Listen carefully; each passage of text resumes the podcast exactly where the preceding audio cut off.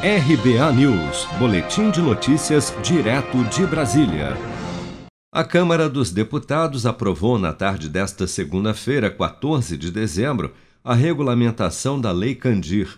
O projeto de lei complementar 133-20 formaliza o acordo entre a União e os estados para encerrar disputas judiciais pela isenção do ICMS nas exportações e prevê repasses de 58 bilhões de reais pelo governo federal a estados e municípios até 2037.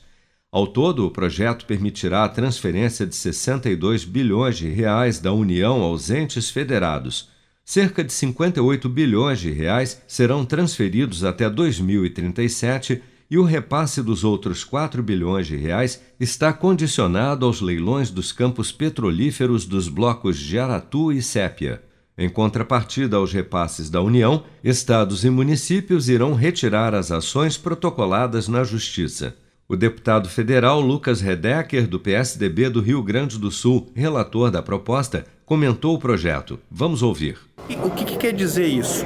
Que vão ser dinheiro, será dinheiro no caixa que entrará nos estados e municípios de recursos livres para que eles possam investir em segurança, saúde, educação, infraestrutura e também pagar os custos, as dívidas que existem em decorrência da pandemia e as dificuldades financeiras.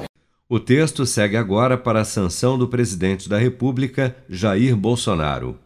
Seja para conquistar sonhos ou estar seguro em caso de imprevistos, conte com a poupança do Sicredi. A gente trabalha para cuidar de você, da sua família e proteger as suas conquistas. Se puder, comece a poupar hoje mesmo. Procure a agência Sicredi mais próxima e abra sua poupança. Sicredi, gente que coopera cresce. Com produção de Daniele Vaz, de Brasília, Flávio Carpes.